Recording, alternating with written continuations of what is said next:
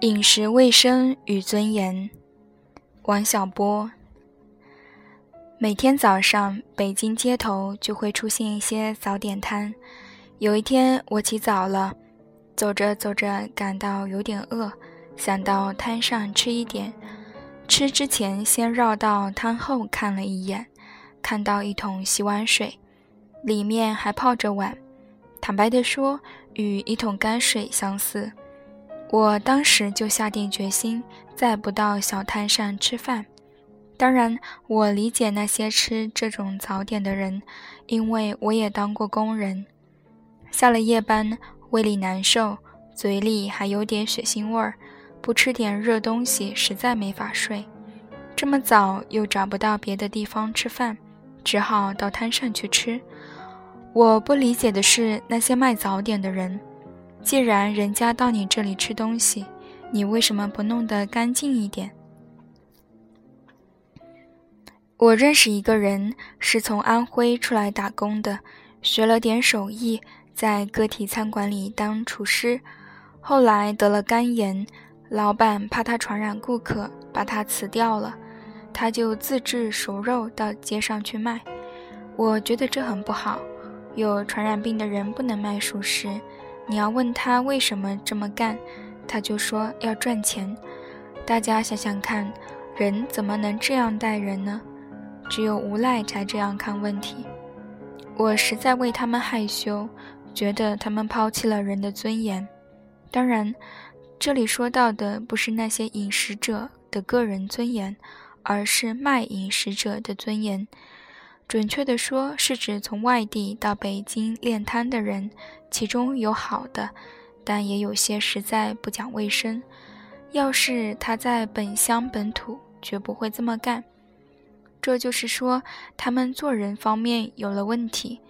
至于这个问题，我认为是这样的：你穿着衣服在街上一走，别人都把你当人来看待，所以在你做东西给别人吃时，该把别人当人来看待。有一种动物，多脏的东西都吃，但那是猪啊！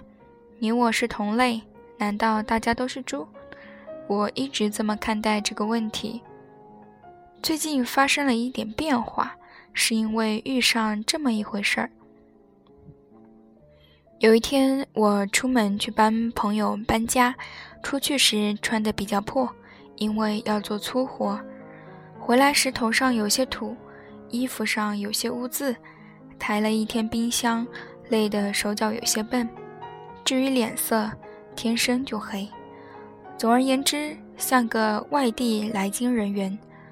顺便说一句，现在“人员”这个字眼就带有贬义，既有无业人员、社会闲散人员、卖淫嫖娼人员等等说法。就这个样子，乘车乘车回来，从售票员到乘客对我都不大客气，看我的眼神都不对，我因此有点憋气。走到离家不远，一不小心碰到一个人，还没等把道歉的话说出口，对方已经吼道：“没戴眼镜吗？”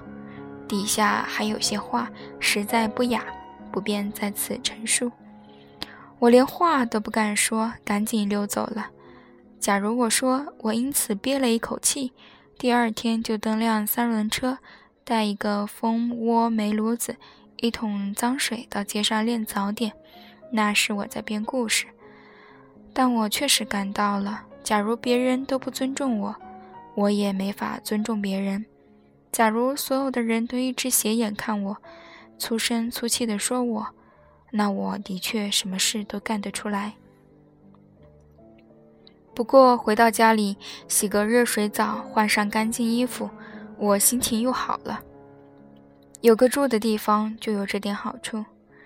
我住的地方在城乡结合部上，由这里向西不过二里路，就是一个优雅的公园，是散步的好地方。但要到那里去，要穿过一段小街陋巷。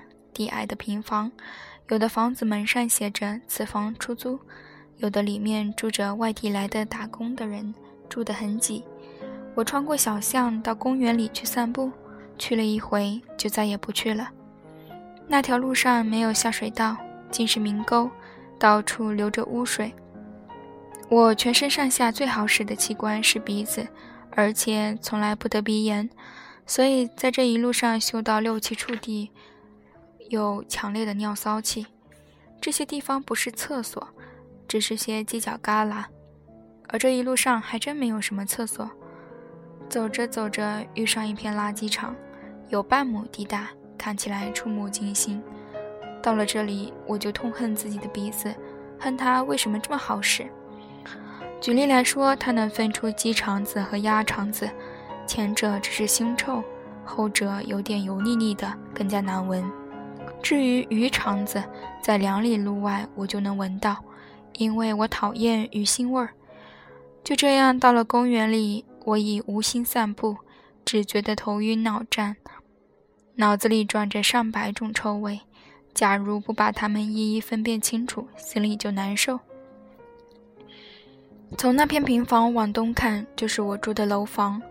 我已经说过，那楼的楼道不大干净。但已比这片平房强了数百倍。说起来，外地人到京打工，算是我们的客人，让客人住这种地方，真是件不体面的事。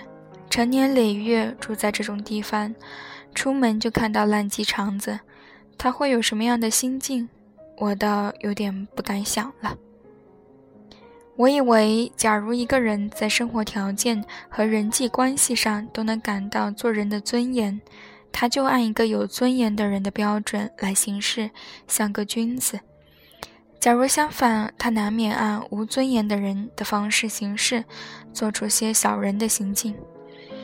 虽然君子应该趋恶避善，避恶趋善，把不把自己置于没有尊严的地位。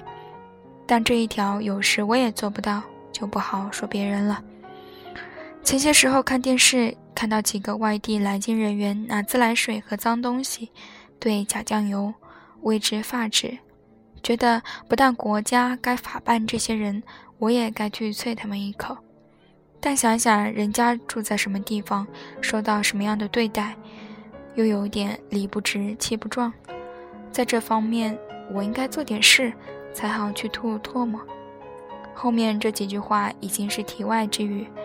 我的意思当然是说，外地来京人员假如做餐饮，应该像君子一样行事，让大家吃着放心。这样说话才像个不是人员的北京人。我有些朋友帮一个扶贫组织工作，在议这样一件事。租借一些空闲的厂房，给外地来京人员一个住的地方。我也常去参加议论，连细节都议出来了。那地方不在于有多考究，而在于卫生，有人管理，让大家住着放心。房间虽是大宿舍，但有人打扫，个人的物品有处寄放，厕所要卫生，还要有洗淋浴的地方。个人的床用白布帘子隔起来。我在国外旅行住过基督教青年会一类的地方，就是这个样子的寄宿舍，住在里面不觉得屈尊。对于出门在外的年轻人来说，住这种地方就可以说有了个人尊严，而且达到了国际标准。因为国际标准不光是奢华靡费，还有简朴、清洁、有秩序的一面。我对此颇有心得，因为我在国外是个穷学生，过简朴的生活，但也不觉得低人一等。这在中国也可以办得到吗？还有个朋友说，这个标准太低，还该有各种训练班，教授求职所需的技能，还要组织些文娱活动。当然，这就更好了，可以想见，外地来京人员到了这里，体会到清洁。有序和人对人的关怀，对我们肯定会好一些。这件事从去年六月一起，还在务虚，没有什么务实的迹象。朋友里还有人说，这个寄宿舍应该盈利，我们这些人也不能白说这些事儿，也该有点好事。